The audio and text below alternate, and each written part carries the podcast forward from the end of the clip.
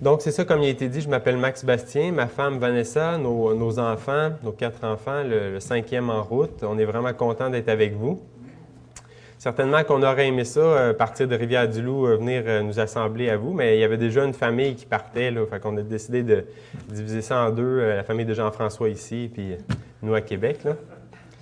Euh, non, mais sérieusement, c'est vraiment une belle assemblée que vous avez, puis c'est vraiment un, privilège, j'aimerais vous le dire en partant, de, pouvoir être ici pour vous annoncer la parole. Euh, on sait que vraiment c'est une Église qui a une grande influence au travers du Québec pour répandre la foi, puis aussi affermir les frères et les sœurs qui, euh, cherchent à approfondir leur connaissance des Écritures.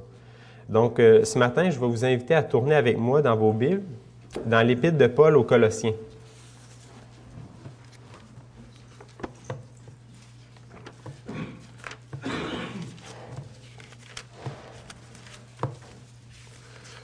On va tourner au chapitre 3. Puis on va lire à partir euh, du verset 17 jusqu'au premier verset du quatrième chapitre. Je vais attendre que vous soyez arrivés. Je vais, vous introduire un peu avant. Euh, le thème de ce message ce matin, c'est la doctrine de la vocation. Certains d'entre nous avons peut-être même jamais entendu parler. Puis euh, même ceux qui sont un peu plus familiers, on ne connaît pas vraiment très précisément cette doctrine-là. En fait, certains ont même affirmé, par contre, que si la doctrine de la justification par la foi seule était la contribution la plus importante lors de la réforme protestante, la deuxième plus importante contribution de la réforme pourrait bien être la doctrine des vocations. Donc, quelle est cette doctrine si importante, puis pourtant si négligée et ignorée à notre époque? C'est bien la question que j'aimerais qu'on se pose ce matin et que j'aimerais répondre sommairement au cours de cette prédication. Donc, mon exposé va être divisé en deux parties. Premièrement, une introduction à la vocation dans l'Écriture, puis dans l'histoire de l'Église. Puis ensuite, son développement dans l'Église. Et deuxièmement, trois coupes de ces vocations qu'on va essayer d'exposer plus particulièrement ensemble. Particulièrement celle de mari et de femme, celle de parents et d'enfants, et finalement celle de maître et d'esclaves, ou serviteurs, si vous voulez bien. Donc, sans plus tarder, on va se lever ensemble pour faire ensemble la lecture de la sainte parole de notre Dieu. Colossiens chapitre 3, à partir du verset 17 jusqu'au premier verset du quatrième chapitre. Et quoi que vous fassiez, en parole ou en œuvre, faites tout au nom du Seigneur Jésus, en rendant par lui des actions de grâce à Dieu le Père. Femmes, soyez soumises à vos maris, comme il convient dans le Seigneur. Marie, Aimez vos femmes et ne vous aigrissez pas contre elles. Enfants, obéissez en toutes choses à vos parents, car cela est agréable dans le Seigneur. Père, n'irritez pas vos enfants, de peur qu'ils ne se découragent. Serviteurs, obéissez en toutes choses à vos maîtres selon la chair, non pas seulement sous leurs yeux, comme pour plaire aux hommes, mais avec simplicité de cœur, dans la crainte du Seigneur. Tout ce que vous faites, Faites-le de bon cœur, comme pour le Seigneur, et non pour les hommes, sachant que vous recevrez du Seigneur l'héritage pour récompense. Servez Christ le Seigneur, car celui qui agit injustement recevra selon son injustice, et il n'y a point d'acception de personne.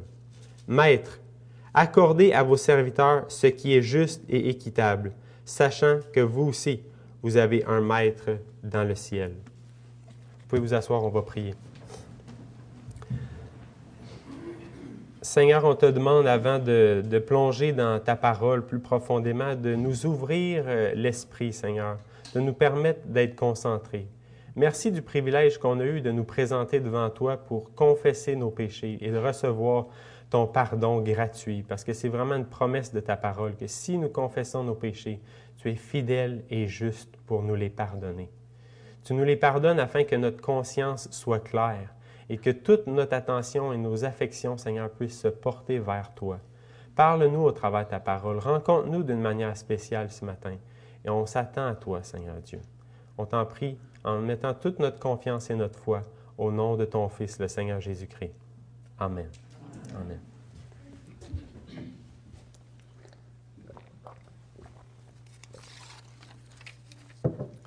Donc, excusez-moi, j'ai fermé ma Bible en avoir besoin.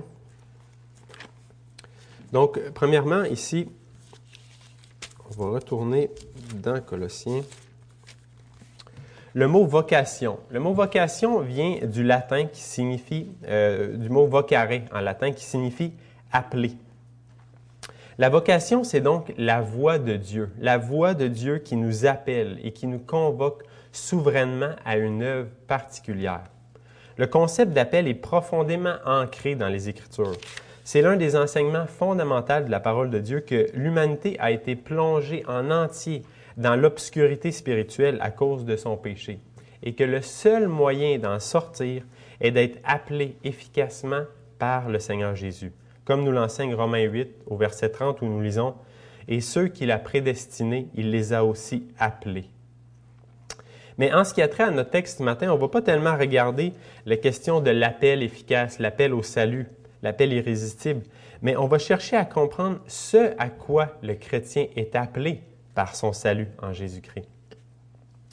Pierre, l'apôtre Pierre, répond de façon très claire à cette question dans sa deuxième épître au chapitre, 9, au chapitre 2, excusez-moi, versets 9 et 10, où il dit Vous, au contraire, vous êtes une race élue, un sacerdoce royal, une nation sainte, un peuple acquis, afin que vous annonciez les vertus de celui qui vous a appelé, qui vous a appelé des ténèbres à son admirable lumière.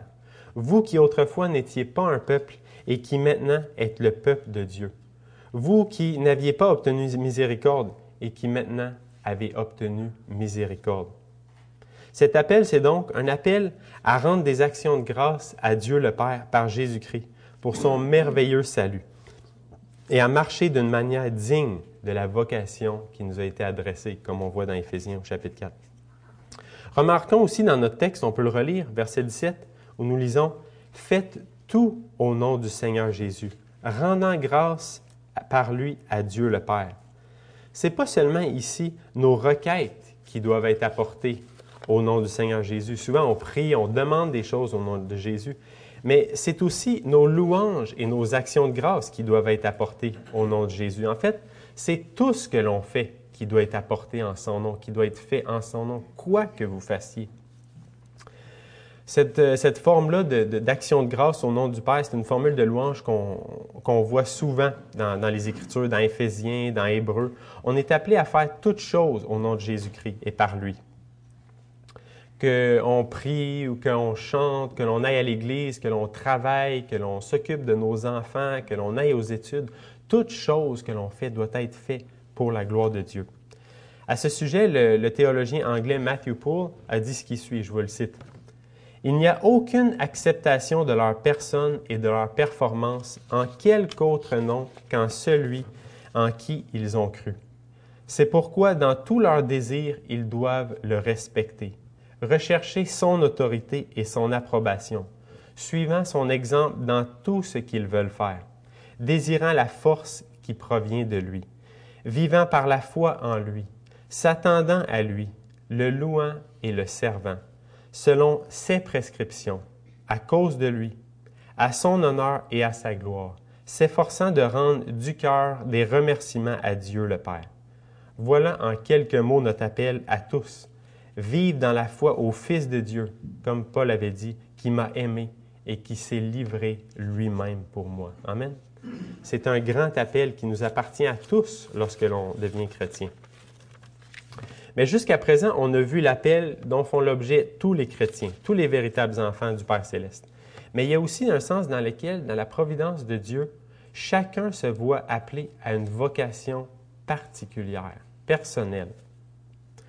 Lorsqu'on entend le mot vocation aujourd'hui, je ne sais pas ce que ça évoque euh, dans votre esprit, mais souvent on pense euh, dans, son, dans, les termes de, son usage courant. On peut penser à, euh, surtout à la façon que ça fait référence à une profession.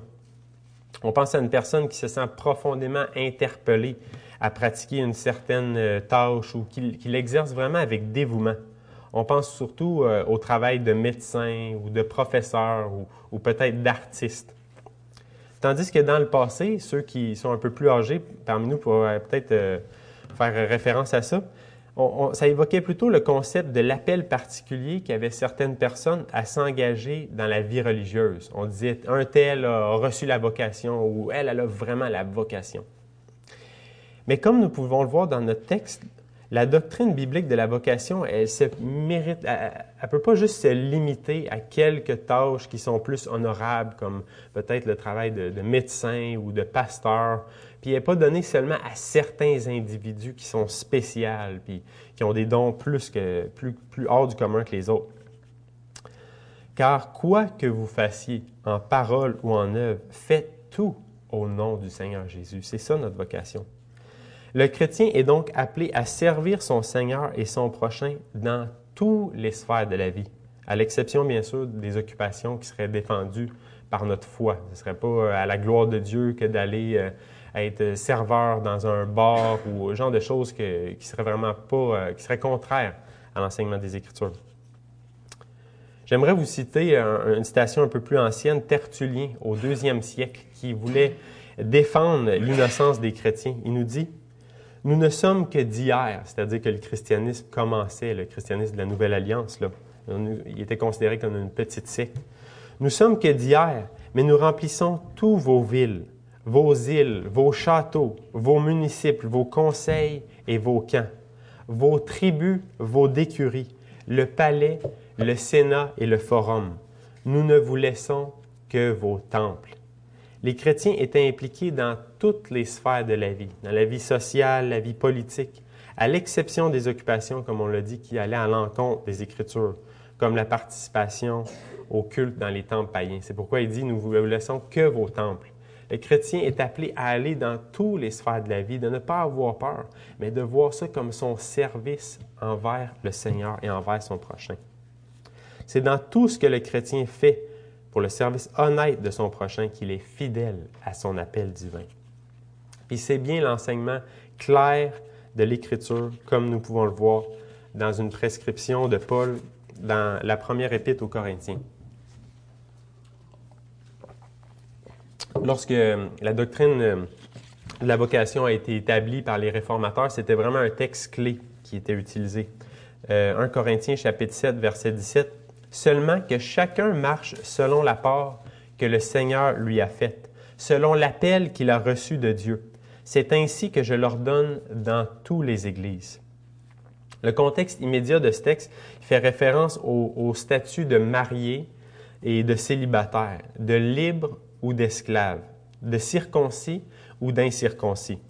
Pour l'apôtre, il ne s'agit pas simplement de des statuts sociaux ordinaires, puis pour la grande partie de ces auditeurs, des, des humiliants statuts sociaux pour eux d'être inconvertis, d'être esclaves, d'être célibataires peut-être pendant une trop longue période de temps.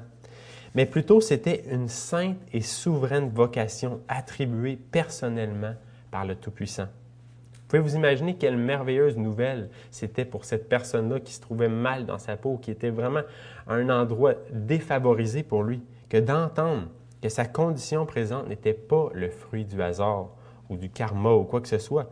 Mais c'était pas non plus le concours des circonstances, mais bien le plan préétabli du Seigneur pour sa gloire et pour notre plus grand bonheur, ainsi que celui de notre prochain. Mais malheureusement, cette doctrine qui était si claire euh, pour les apôtres n'a pas toujours été comprise et exposée avec autant de justesse dans le passé. Un bref regard sur l'histoire de l'Église est suffisant pour nous montrer comment l'imagination des hommes est opposée à la sagesse de Dieu et comment nous sommes prompts à remplacer la simplicité de l'Évangile qui nous enseigne à vivre dans la foi et la reconnaissance pour la remplacer par un système complexe basé sur des lois rigides et sur le mérite personnel. Mais aussi sombre que soit cette histoire, mes bien-aimés, à certaines époques, je crois qu'il peut être quand même très profitable de s'y familiariser afin d'apprendre à éviter les erreurs du passé, dans le but de ne pas retomber euh, à nouveau dans les mêmes pièges. Parce que si on ne connaît pas l'histoire, il y a quelqu'un qui a dit que la grande leçon de l'histoire, c'est que l'on n'apprend pas de l'histoire. On recommence, on fait les mêmes erreurs. Mais si on apprend de cette histoire-là, on est plus euh, en sécurité, puis on, on peut apprendre, puis bâtir, puis aller de l'avant. Mais aussi, c'est bon de se familiariser avec cette histoire pour apprendre de nos pères dans la foi, qui ont lutté, puis parfois même au péril de leur propre vie, afin que la vérité de l'Évangile puisse briller à nouveau. Et finalement, une connaissance sommaire de notre histoire nous aidera à comprendre l'époque dans laquelle on vit aujourd'hui. et va nous convaincre probablement, comme elle m'a convaincu moi, de la nécessité pour l'Église d'aujourd'hui de redécouvrir cette profonde doctrine de la vocation. Donc seulement, euh, ce matin, j'aimerais quand même vous dire qu'on ne va pas rentrer dans tous les détails de la vocation. Il y aurait beaucoup plus de choses à, approfondir. C'est juste une introduction à la vocation. Mais en même temps, c'est une invitation à tous et chacun, si c'est quelque chose qui vous intéresse, à lire les Écritures, à rechercher les références à la vocation, à l'appel de Dieu. vous allez voir, vraiment, c'est une mine d'or sans fin. Donc, comme je vous l'ai dit en introduction et pour les raisons que, vient qui viennent d'être mentionnées, faisons un bref survol du développement de la vocation dans notre histoire. Pour ce faire, on doit remonter en Afrique, au 5e siècle, à Hippone, dans une ville qui, euh, est aujourd'hui en Algérie, qui porte le nom de Annaba. L'évêque à l'époque était Saint Augustin. Augustin était l'un des théologiens euh, les plus renommés à son époque, puis encore aujourd'hui. Dans un de ses ouvrages intitulé La Cité de Dieu, qui était composé de 22 volumes et qui avait mis 13 ans à compléter, vous pouvez imaginer la, profondeur de la réflexion de cet homme, puis, puis qui avait mis dans cet ouvrage-là. Il développe le concept de l'Église comme étant un peuple pèlerin, un peuple en pèlerinage vers sa véritable demeure, qui est le ciel. Il comprenait, selon l'enseignement de Jésus, que nous sommes dans le monde, mais non pas du monde. Selon lui, cela signifiait que le chrétien devait nécessairement avoir une certaine implication dans le monde, mais que la véritable piété devrait s'exprimer par la pratique d'œuvres meilleures et qui appartiendraient exclusivement au monde à venir. Il faisait, pour ainsi dire, une, genre de distinction entre les choses saintes d'une part et les choses séculières de l'autre part. Puis, avec ce fondement-là qui avait été établi par Augustin, ce n'était pas longtemps ça n'a pas pris de temps beaucoup avant que certains penseurs qui le succédaient viennent à la conclusion que pour servir adéquatement le Seigneur, il devait se séparer des occupations du monde afin de pouvoir servir le Seigneur à temps plein. Ce n'est pas notre désir à, à, tous de pouvoir servir pleinement le Seigneur. C'était certainement avec une bonne intention, mais ils avaient fait une distinction qui n'était pas là dans l'Écriture. C'est à ce moment qu'a été plantée une graine qui fleurirait ou on devrait plutôt dire qui obscurcirait le christianisme occidental pendant plus de mille ans. C'était le mouvement monastique. À partir de ce moment, les chrétiens avaient deux choix.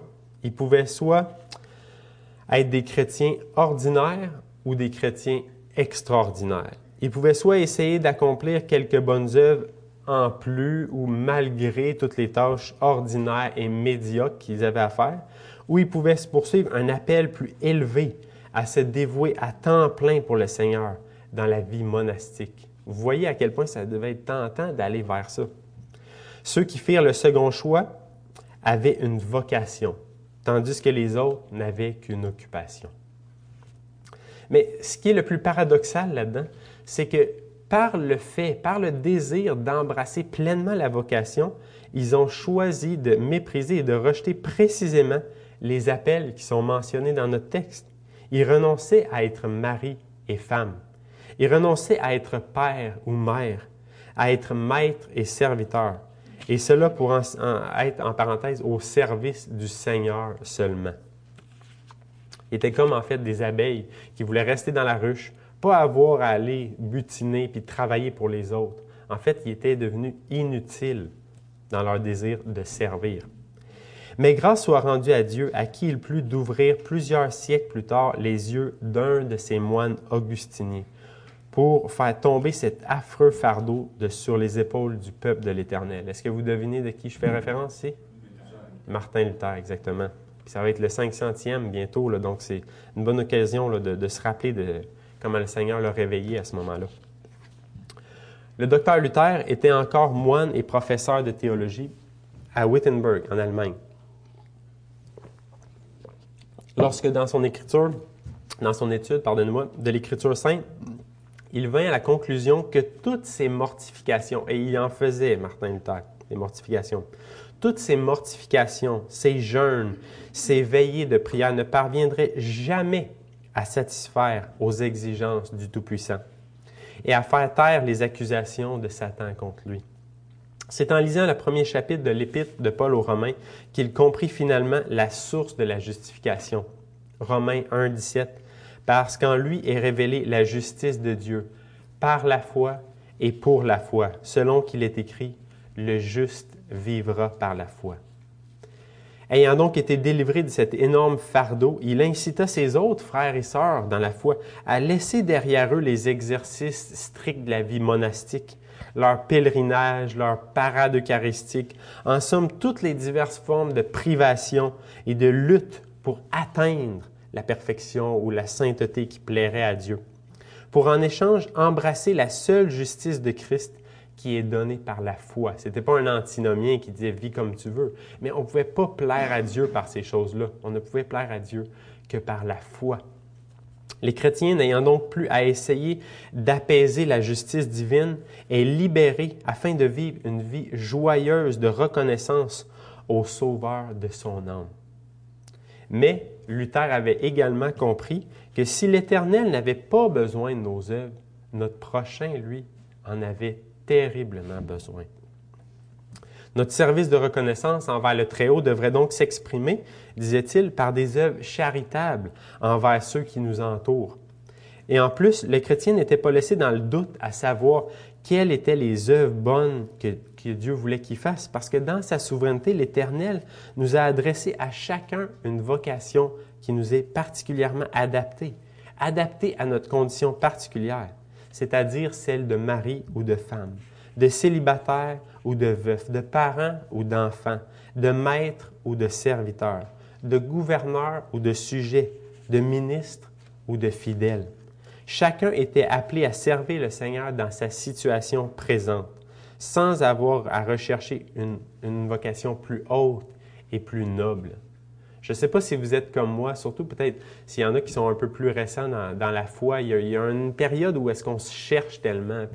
Moi, il m'arrivait de passer des, soirées à genoux devant une carte du monde à demander à Dieu à quel endroit il voulait que, que j'aille. Puis, c'était une, une, entreprise qui était tellement futile, puis qui gaspillait tellement de mon temps. Puis au lieu de devenir plus utile en cherchant cette vocation, c'était quelque chose qui, rendait ma vie stagnante. C'est une stagnation de chercher sa, vocation quand pourtant le Seigneur nous l'a déjà révélé dans sa parole. Il nous l'a révélé dans les dix commandements, sa volonté morale pour nous. Puis ces, commandements-là s'appliquent d'une façon spéciale selon la vocation qui nous est adressée, selon notre condition particulière. Donc, est vraiment, c'est une puissance libératrice de comprendre cette doctrine de la vocation. Donc, je continue un peu euh, mon petit cours d'histoire. Pardonnez-moi, ce ne sera pas très, très long. Par la suite est venue l'époque des puritains en Europe et en Amérique entre les années 1600 et 1800. Ces fidèles témoins de l'Évangile ont pris cette précieuse doctrine et les ont, pour ainsi dire, fait exploser en mille et une applications qui sont merveilleuses dans tous les domaines, dans tous les détails de la vie quotidienne du chrétien. La littérature qu'ils ont produite pour aider le chrétien dans ce domaine est incalculable et jusqu'à nos jours insurpassée. C'est une valeur inestimable. J'aimerais vous dire que l'histoire a continué ainsi, puis on a continué à bâtir sur ce qui avait été établi par, par nos frères et nos sœurs dans la foi. Mais malheureusement, ce serait vous mentir. Ce n'a pas été le cas. Car ce mouvement a tranquillement décliné jusqu'à prendre fin dans les, dans les milieux des, des années 1800. Et comme le dit une, une, bonne expression, ce que nous connaissons et prenons pour acquis, nous finissons rapidement par l'oublier. À cette époque, l'Église euh, avait perdu beaucoup de sa ferveur religieuse et n'était pas en excellente santé religieuse et spirituelle. Puis ça, ça nous amène à une époque qui est la période du revivalisme au 19e siècle.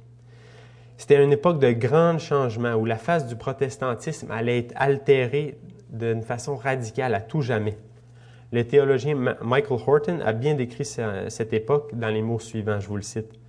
La pensée était que le message et les méthodes instituées par le Christ étaient trop faibles, trop ordinaires. Ce n'est pas ce qui se passe à l'église et à la maison tout au long de la semaine qui compte vraiment. Ce qui compte, c'est le jour où le réveil est venu en ville et où vous avez été glorieusement sauvé, comme lui disait sa grand-mère qui avait vécu un peu plus cette époque-là. Pendant plusieurs siècles, les chrétiens reconnaissaient que l'Éternel y choisit d'œuvrer pour le salut des âmes par des moyens ordinaires, telle la prédication hebdomadaire d'un fidèle pasteur, ou l'administration des sacrements, la scène et le baptême, l'enseignement catéchétique du, du, chef de foyer à sa famille, le bon témoignage d'un employé envers son patron ou les clients. Il croyait que Dieu était agissant même lorsqu'il choisissait de passer par des moyens de sa création plutôt que d'agir directement et de façon miraculeuse. Mais comme les chrétiens du Moyen Âge, on a toujours le risque d'être tenté par une hyper-spiritualité, quelque chose de plus haut, de plus miraculeux. Et ils sont rapidement venus à la même conclusion que ceux qui suivaient Augustin, que s'ils voulaient participer à l'œuvre du Seigneur, ils devaient le faire par d'autres moyens que leurs euh, mondaines occupations séculières, ou en plus de celles-ci du moins. Ça fait beaucoup de temps serré ensemble. S'il faut que vous faites tout votre travail séculier en vain, puis qu'en plus vous ajoutiez à ça des tâches pour, euh, pour le Seigneur, c'est vraiment pas une condition idéale. Il voyait que, bon, attacher les souliers des enfants, puis se lever à 7 heures le matin pour aller travailler, ça, ça ne sert à rien, ça. Il faut ajouter à ça. Le résultat était moins drastique que le retrait dans une caverne ou un monastère, mais il a été tout, tout, il a été tout autant dévastateur. Car le jour où nous avons divorcé les tâches de la vie quotidienne d'avec l'œuvre chrétienne, nous avons rejeté le moyen de prédilection par lequel le Seigneur a choisi d'agir dans ce monde. Mais le Seigneur est immuable. Nous, on peut changer puis essayer de trouver des nouveaux moyens, mais le Seigneur, lui, ne change pas. Et en conséquence, on a été incroyablement perdant. Puis juste à regarder un coup d'œil à l'Église contemporaine, puis on voit qu'on a vraiment perdu au change. On a changé les méthodes qui avaient été instituées par Dieu, puis on n'en a pas vraiment gagné grand-chose. Dans un sens, ce dernier mouvement est un, un point en commun avec le premier qu'on a vu au Moyen Âge. Au Moyen Âge, la vocation était réservée à l'élite, ceux qui pouvaient vraiment se retirer dans les monastères.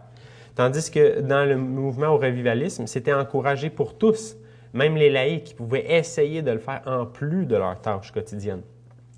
Mais dans les deux cas, les tâches et les responsabilités de la vie quotidienne sont dévalorisées en faveur du ministère comme la seule vocation au service du Seigneur.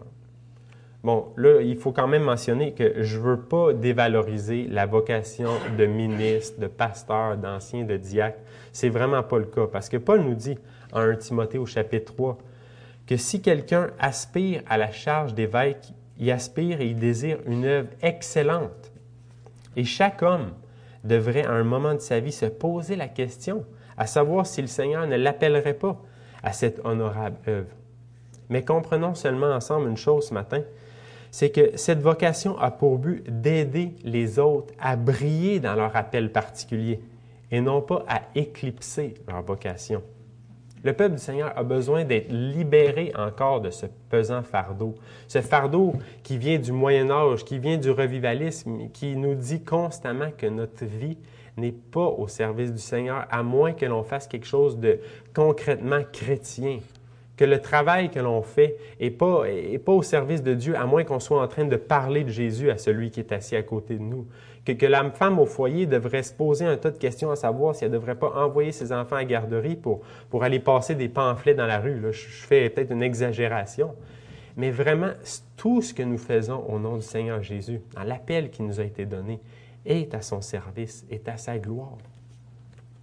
Oh, comme nous avons besoin d'une autre réforme aujourd'hui pour retourner aux sources de l'Évangile, pour libérer le peuple de l'Éternel de son pesant fardeau et lui annoncer que le commandement qui nous est prescrit aujourd'hui n'est pas dans le ciel ou de l'autre côté de la mer. C'est une chose qui, au contraire, est tout près de toi, nous est dit dans Deutéronome 30, dans ta bouche et dans ton cœur, afin que tu la mettes en pratique. Et quoi que vous fassiez, en parole ou en œuvre, que vous soyez marié ou que vous soyez célibataire, que vous ayez des enfants ou que vous n'en ayez pas, que vous soyez un employeur ou un employé, quoi que vous faites, faites tout au nom du Seigneur Jésus, en rendant des actions de grâce à Dieu le Père. C'est vraiment une vérité qui, a des implications profondes dans la vie du chrétien. Puis on passe à côté de beaucoup C'est comme si on avait... Euh, nous autres, en, Gaspésie, là, euh, on restait dans les terres avant. Puis il y a des grands champs qui ont été défrichés, puis c'était de l'ouvrage incroyable. Puis après ça, les gens, ils vont, ils achètent ça, ils se font un petit jardin dans le coin, puis ils laissent le reste monter en friche. Les zones rentrent là-dedans. Puis c'est la même chose qu'on fait si on ne comprend pas la doctrine de la vocation. On, travaille fort sur un endroit, un aspect de notre vie, puis on laisse tout le reste aller. Puis les zones qui poussent dans ces champs-là, c'est la pensée du monde. Parce que si notre vie entière n'a pas une doctrine claire, n'a pas un cadre clair influencé par l'Écriture, on va se laisser influencer par le monde. On sait comment faire l'Église, on sait comment prier, on sait comment faire tout ça. Mais comment est-ce qu'on fait pour prendre soin de nos familles? Comment est-ce qu'on fait pour vivre la vie de tous les jours? Le Seigneur nous appelle à défricher tout ce terrain-là, puis lui consacrer entièrement chacune des parties de notre vie. Je m'éloigne un peu de mes notes. Euh, donc, certains diront avec raison qu'il ne suffit pas de faire un petit cours d'histoire sainte 101 pour en venir à une conclusion aussi drastique, que l'Église néglige cette doctrine et qu'elle a besoin d'une réforme radicale. En effet, il y a un moyen plus sûr et plus certain de le faire. Et c'est en comparant l'enseignement de l'Église évangélique euh, de nos jours avec celui de la Bible à ce sujet. Puis il y a une autre épreuve qui est encore plus décisive, qu'on pourrait appeler en anglais des acid tests, le test d'acide à laquelle rien ne peut résister. Puis c'est de regarder de quelle manière l'Église se comporte et comment elle pratique sa vocation, ses vocations de base. Comment vont les familles dans l'Église? Comment vont les couples? Comment va le travail des chrétiens? Ça, c'est un test à quel on doit s'exposer. Puis ça nous, amène, ça nous amène à notre deuxième partie de ce message, qui est l'exposition de trois de ces coupes de vocation. On va relire ensemble les versets 18 et suivants. Femmes, soyez soumises à vos maris comme il convient dans le Seigneur. Marie, aimez vos femmes et ne vous aigrissez point contre elles. Enfants, obéissez en toutes choses à vos parents, car cela est agréable dans le Seigneur. Père, n'irritez pas vos enfants, de peur qu'ils ne se découragent. Serviteurs, obéissez en toutes choses à vos maîtres selon la chair, non pas seulement sous leurs yeux, comme pour plaire aux hommes, mais avec simplicité de cœur et dans la crainte du Seigneur. Tout ce que vous faites, faites-le de bon cœur, comme pour le Seigneur, et non pour les hommes, sachant que vous recevrez du Seigneur l'héritage pour récompense. Servez Christ le Seigneur, car celui qui agit injustement recevra selon son injustice, et il n'y a point d'acception de personne. Maître, accordez à vos serviteurs ce qui est juste et équitable, sachant que vous aussi, vous avez un Maître dans le ciel.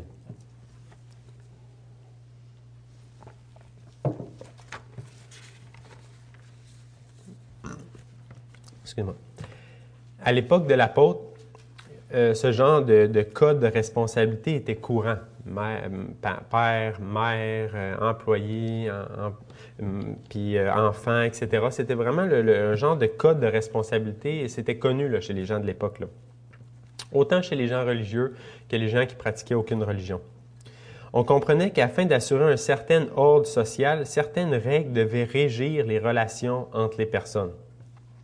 Il reconnaissait également que le foyer était l'unité de base et que si un bon ordre régnait à ce niveau-là, cela contribuerait au bien de toute la société. Puis ils avaient entièrement raison, je pense qu'on peut être d'accord avec ça. C'est la raison pour laquelle je crois l'apôtre Paul il reprend ce modèle. Mais certains éléments dans cette table de responsabilité, il les change d'une façon vraiment différente. Il les expose d'une manière différente qu'à l'habitude. Le code ordinaire euh, comprenait une liste de prérogatives et de droits qui appartenaient au chef de foyer, et les autres membres étaient largement des acteurs passifs dans le tout. Ça venait probablement du fait que les, gens à l'époque considéraient les femmes comme étant des êtres moralement euh, inférieurs, puis spirituellement inférieurs, puis qui dévaluaient aussi les enfants. ça, c'est sans parler des esclaves, qui considéraient être à peine plus hauts que les animaux domestiques. Mais l'apôtre Paul conserve le thème central de la soumission et de l'autorité. mais il vient ajouter des éléments de douceur et d'amour et de justice. Cela était basé sur le fait que chaque personne a été créée à l'image de Dieu et à la même valeur, qu'il soit né mâle ou femelle, qu'il soit né libre ou esclave, qu'il soit grand ou encore tout petit.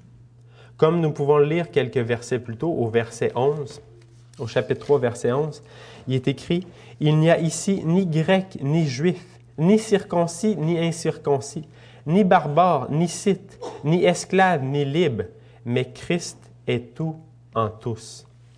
Mais d'affirmer que nous soyons tous créés égaux et que nous, nous soyons un en Christ n'annule pas que nous soyons différents et que nous ayons chacun des rôles qui sont particuliers. Chacun doit marcher en conformité avec l'appel qu'il a reçu du Seigneur. Puis cet enseignement-là était vraiment révolutionnaire à l'époque. Les gens n'en revenaient pas. Waouh, vous donnez tellement de droits aux femmes, puis aux enfants, puis vous les adressez particulièrement. Mais en fait, c'est aussi révolutionnaire à notre époque, ce code-là. Mais il est révolutionnaire pour de toutes nouvelles raisons aujourd'hui. Il est vrai que certaines personnes et même des sociétés entières aujourd'hui demeurent encore oppressives envers les femmes, les enfants et les gens de classe sociale inférieure. Mais dans notre société occidentale, on est plutôt tombé dans l'autre extrême. On est devenu anti-homme, anti-parent, anti-patron. Pour nous, ce code-là de responsabilité est devenu scandaleux parce qu'il semble être trop restrictif. Il parle d'autorité. Et ça, c'est quelque chose qui nous rend euh, vraiment inconfortable. On n'a pas de mal à parler d'amour, de douceur, de justice, ce qui pouvait un peu plus scandaliser les gens, mais on grince des dents lorsque sont simplement mentionnés les mots autorité et soumission. C'est bon, j'entends pas trop de grincement, c'est bien. Mais si on lit notre Bible pendant un certain temps, on ne peut pas la lire sans être confronté assez souvent à ces mots-là, à ces concepts-là. Puis j'aimerais dire que cette situation-là se limite aux gens du monde. C'est eux qui ont de la difficulté avec ça. Mais malheureusement, l'Église s'est en grande partie laissée influencer par la culture environnante. En voulant plaire au monde, elle a cherché par tous les moyens d'ignorer ou d'adoucir ces concepts-là, et même à pervertir le sens clair de l'Écriture. Certains sont même allés jusqu'à dire que c'était Paul qui était trop influencé par la culture de son époque, quand pourtant c'est eux qui ont rejeté le lait pur de la parole et qui ont injecté dans ce lait les poisons de l'humanisme, du socialisme, de l'égalitarisme, du féminisme, du carriérisme, des attitudes antigouvernementales, des philosophies d'éducation parentale farfelues, et j'en passe, on pourrait parler du syndicalisme à l'extrême, etc. On a tout injecté ça, puis on dit que c'est lui qui est influencé par sa culture. Qu'en est-il de nous, mes bien-aimés? Est-ce qu'on doit réfléchir à nous, la façon que nous, on comprend l'Écriture? On peut se mettre la tête dans le sable et prétendre que ça, ça ne nous concerne pas du tout. Après tout, on fréquente une bonne Église réformée baptiste, n'est-ce pas? Et on s'efforce, je l'espère, de ne pas lire et d'écouter les enseignements libéraux ou influencés par la sagesse du monde. Mais que le Seigneur nous réveille, mes frères et mes sœurs, afin que nous discernions la gravité de l'époque dans laquelle on vit. L'amour du plus grand nombre se refroidit et on est dans une ère glaciale de la foi. Puis cette ère glaciale-là nous menace tous nous avons besoin plus que jamais de porter attention aux paroles d'exhortation que nous trouvons dans le douzième chapitre des Romains. Je vous invite à y tourner ensemble avec moi. On va le lire ensemble, puis pensez pas à personne d'autre pendant qu'on fait la lecture. Pensons à nous-mêmes. Voyons ça vraiment comme une exhortation du Seigneur pour nous. Romains chapitre 12.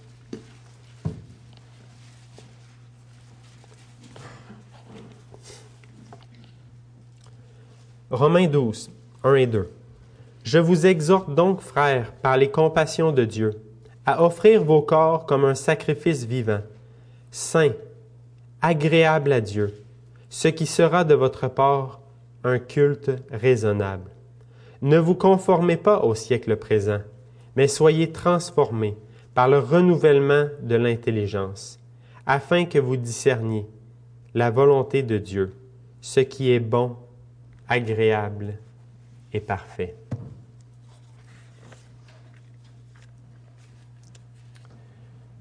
Mes bien-aimés, on a laissé l'Écriture nous enseigner comment prier, comment interpréter notre Bible. Il y a eu une grande réforme qui s'est passée dans cette Église ici. Il nous a été accordé l'humilité de reconnaître où nous avions tort. Nous avons embrassé la solennité du principe régulateur de l'adoration. Les doctrines de la grâce, et plus particulièrement ici la théologie de l'alliance. Et pour ce faire, nous sommes nombreux d'entre nous qui avons dû faire beaucoup de sacrifices et laisser derrière nous des manières de faire et de penser qui étaient chères à notre cœur depuis longtemps dans notre vie chrétienne. Car on est venu à comprendre que même si elles nous tenaient à cœur, nous faisaient du bien, etc., elles étaient anti-bibliques. Mais Christ ne sera pas satisfait de régner sur notre vie théologique et notre vie dévotionnelle seulement. Il veut réformer toute notre existence. Et la vocation est l'un des outils qu'il emploie pour le faire. Il ne va pas être satisfait de notre petit jardin. Il veut le lot entier, mes bien-aimés. Nous avons tous reçu une vocation particulière et nous sommes tenus de la pratiquer avec cœur et selon les prescriptions de notre Seigneur, non celles de notre monde ou de nos préférences personnelles. Les femmes et les maris ne peuvent pas vivre cette vie-là de couple comme bon il leur semble. Les enfants ne peuvent pas se comporter de, n'importe quelle manière. Les employés, les employeurs, on a vraiment une, une marche à suivre qui nous est montrée par l'Écriture. Examinons donc brièvement, premièrement, la vocation de mari et de femme. Je vais relire le verset 18 et 19. On repasse souvent sur le texte, mais c'est juste pour nous garder vraiment dans le contexte. C'est la parole qui doit être prêchée. Femmes, soyez soumises à vos maris comme il convient dans le Seigneur. Marie, aimez vos femmes et ne vous aigrissez point contre elles. Nous vivons à une époque trouble pour le, pour le couple et grandes sont les tentations, je crois que vous serez d'accord avec moi, les tentations diverses de rompre ce que Dieu a lui-même uni. Nous avons besoin plus que jamais de la vérité libératrice de l'Écriture, afin d'affronter les dangers et de tenir debout après avoir tout surmonté. On ne peut pas juste se laisser aller. C'est une, époque vraiment dangereuse pour les familles, pour le couple. Ce que j'aimerais que l'on remarque ce matin, c'est que l'homme et la femme sont adressés individuellement et personnellement. La femme ne reçoit pas d'appel à changer l'attitude de son mari. Ce n'est pas dans le texte. On a beau le relire, là, on le verra pas ça. Et le mari non plus n'est pas appelé à essayer de soumettre sa femme. C'est sa propre responsabilité. C'est un point qui peut paraître simple, mais c'est peut-être la chose la plus importante que je vais mentionner ce matin. Mari et femme, vous n'avez aucune affaire à vous assurer que votre conjoint ou votre conjointe remplisse bien ses devoirs envers vous. Ça, c'est sa vocation. Ce n'est pas de vos affaires. Vous avez votre propre vocation et elle est assez grande, puis vous pourrez demander aux, couples qui sont plus âgés dans, dans l'Assemblée, elle est assez grande pour vous garder occupé jusqu'à la fin de vos jours. Voici une citation quelque peu paraphrasée du puritain William Gouge dans son ouvrage Les devoirs domestiques. C'est un peu droit au but, mais, c'est vraiment, vraiment bien. Marie, il s'adresse premièrement au mari. Marie, vous avez peut-être la femme la plus laide du monde, la personnalité la plus revêche, la personne la plus odieuse que vous connaissez, tellement déformée dans tous les sens, mais vous devez la traiter comme la plus belle des reines du monde entier, parce qu'elle est votre femme, et vous devez la traiter comme Christ traite l'Église car Christ traite l'Église avec amour, même le plus grotesque des pécheurs, comme vous et comme moi. Ensuite, il se tourne vers les femmes et il dit, Vous avez peut-être marié un fils de Bélial, ça c'est le diable. Il est peut-être le plus insupportable des hommes, rude et grossier. Mais tant qu'il ne vous commande pas de pécher, vous devez lui obéir et lui montrer soumission, et le traiter comme s'il était le plus royal des princes dans le monde entier, car vous devez le traiter comme l'Église traite Jésus-Christ. Ça peut nous paraître incroyable aujourd'hui d'entendre des paroles comme ça, mais à l'époque, on prenait vraiment l'Écriture au sérieux. On prenait les choses au mot et on cherchait à appliquer la parole du Seigneur. Et surtout, dans le sens de la vocation ici, on comprenait que d'aimer son partenaire inconditionnellement était le moyen choisi par Dieu pour lui démontrer leur amour envers le Seigneur et leur reconnaissance. Car si quelqu'un dit j'aime Dieu et qu'il haïsse son frère, c'est un menteur. Car celui qui n'aime pas son frère qu'il voit, comment peut-il aimer Dieu qu'il ne voit pas? Et nous avons ce commandement que celui qui aime Dieu aime aussi son frère. 1 Jean 4, 20 à 21. Vous voyez ici, ça c'est le genre de choses qui est perverti par l'hyper-spiritualité. Je me lève tôt, je prie, je fais toutes sortes de choses, je, lave la, la cuvette à l'église, mais celle à la maison est sale, puis j'ai passé aucun temps avec ma famille. Vous voyez le service que l'on donne au Seigneur. On ne peut pas passer à côté de notre vocation pour essayer d'en avoir une hyper spirituelle. C'est notre service envers le Seigneur que d'aimer notre mari et d'aimer notre femme. On va voir ensuite la vocation de parents et d'enfants. On va lire les versets 20 et 21. Enfants, obéissez en toutes choses à vos parents, car cela est agréable dans le Seigneur. Père, n'irritez pas vos enfants, de peur qu'ils ne se découragent. Oui, vous aussi les enfants, vous avez une vocation, une mission spéciale qui vous est donnée. Est-ce que vous écoutez les enfants qui sont présents ici? Dieu vous trouve assez important pour s'adresser à vous particulièrement. Il s'adresse à vous directement. L'apôtre Paul, quand il a écrit cette lettre euh, il y a très longtemps, il n'a pas dit écoutez les parents. Lorsque le culte sera fini et que vous serez en route vers la maison, n'oubliez pas d'attraper vos enfants par le collet et leur dire de vous obéir. Non, il voulait que les enfants, les petits et les grands, soient présents au culte pour entendre cette lettre qui s'adressait à eux directement. Enfants, obéissez à vos parents. Peut-être que toi qui es petit parmi nous ce matin, tu n'auras peut-être pas tout compris ce que j'ai dit ce matin, mais rappelle-toi une chose. Rappelle-toi que Dieu veut te parler à l'Église. Essaie donc de te concentrer et d'écouter ce qu'il a à te dire. Ce matin, il te dit, enfant, Obéissez à vos parents en toutes choses, car c'est ainsi que vous ferez plaisir au Seigneur. Et vous, parents, puis surtout toi, papa, on pourrait dire enfant, est-ce que vous écoutez, mais on pourrait aussi dire papa, est-ce que tu écoutes présentement? Nous aussi, on a de la difficulté parfois à nous concentrer pendant le culte, n'est-ce pas? Et toi, papa, aide tes enfants dans leur mission. C'est pas toujours facile d'avoir à obéir en toutes choses à ses parents, surtout que vous n'êtes pas parfait. Assurez-vous donc que vous leur demandez rien qui soit trop difficile ou inutilement désagréable. Demandez-leur pas des choses que vous n'avez pas l'intention à tout prix qu'ils vous obéissent. Sinon, vous leur enseignerez à la longue à vous désobéir. Car cela pourrait les décourager et les porter à être en colère contre vous. De plus, vous leur donneriez aussi une mauvaise image de son Père qui est dans le ciel. Ce Père qui est bon et plein d'amour envers eux.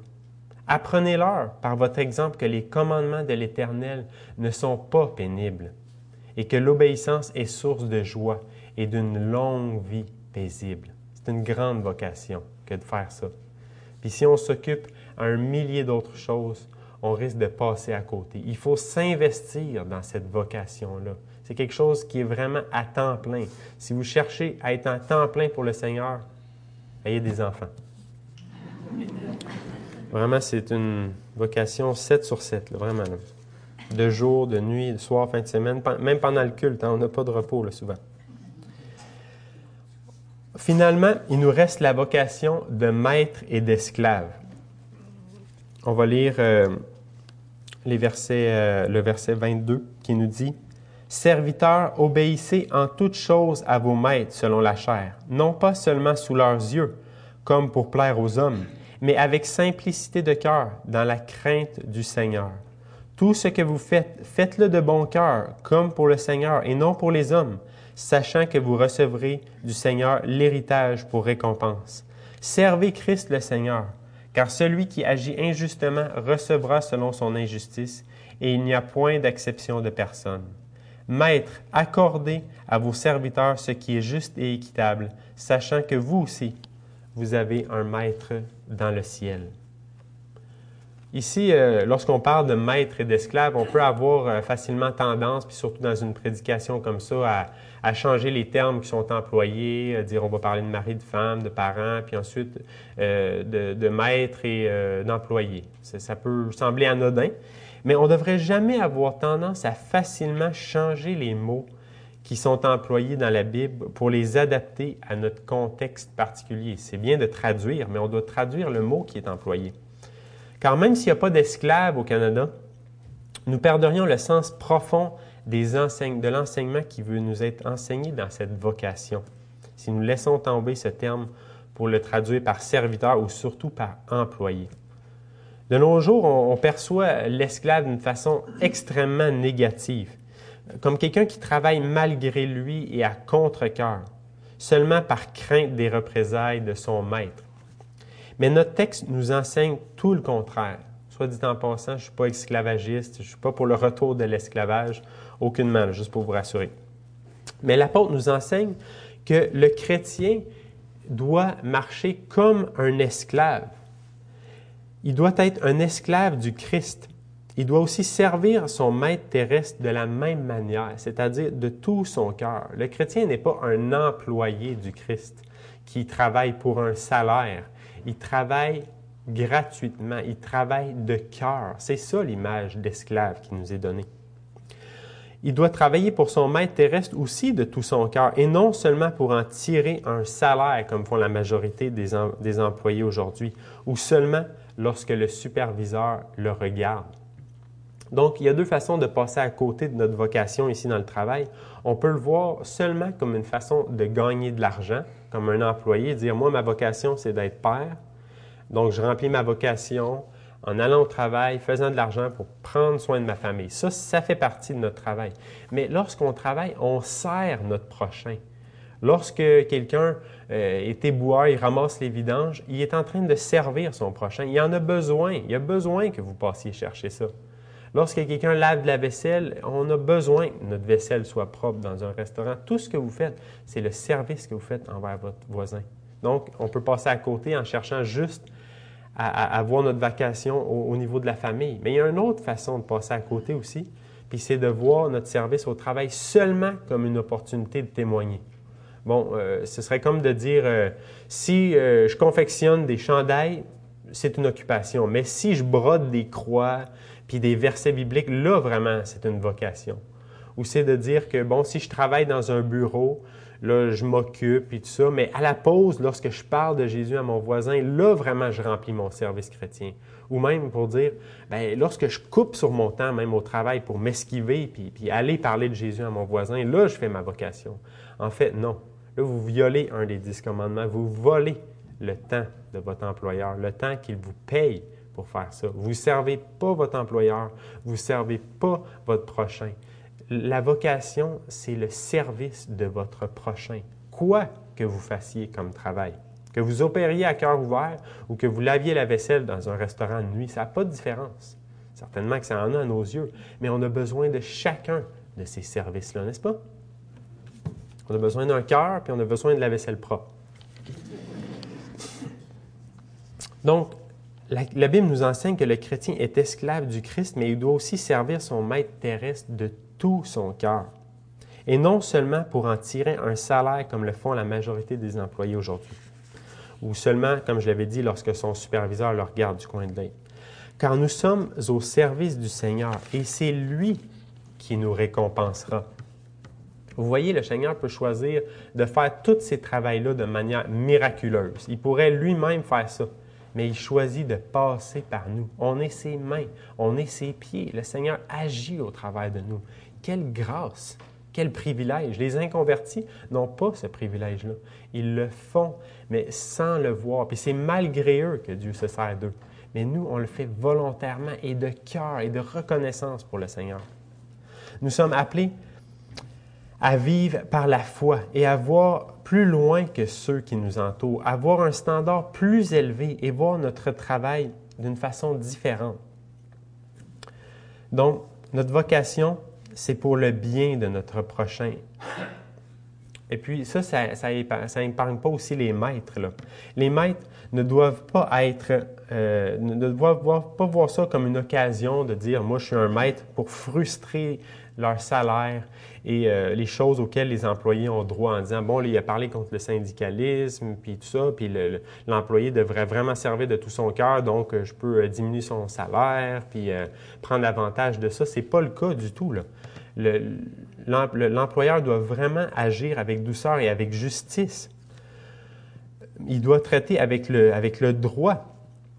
Il doit traiter comme le Maître céleste nous traite c'est-à-dire avec justice et miséricorde, sans pourtant tolérer les comportements qui sont admissibles et nuisibles. Même si votre employé est chrétien, vous ne pouvez pas lui faire des passes non plus, parce que vous seriez injuste envers les autres.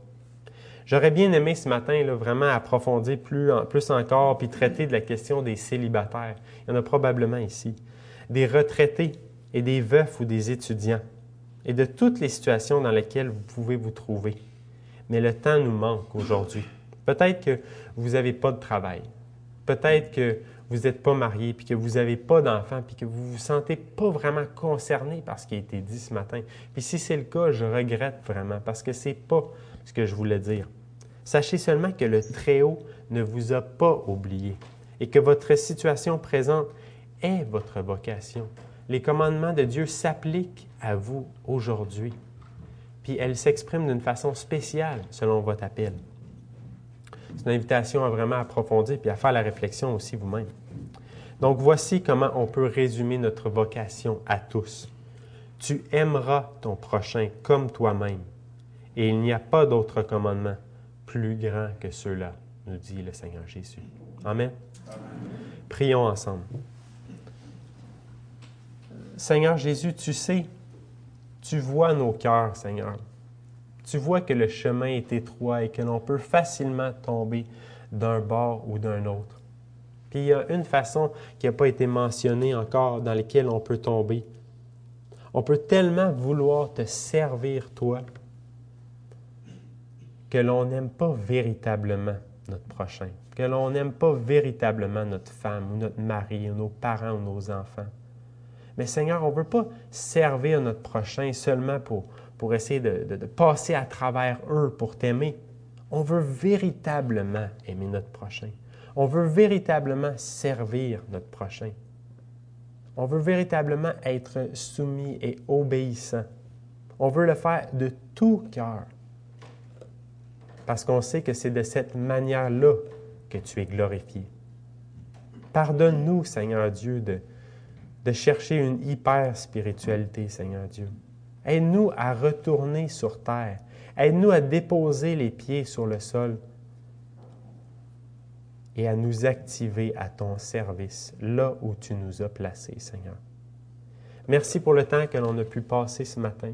Merci, Seigneur, pour ce moment où on a pu nous reposer en ta présence et recevoir ta bonne parole, Seigneur, qui nous appelle à vivre pour toi dans toutes les sphères de notre vie.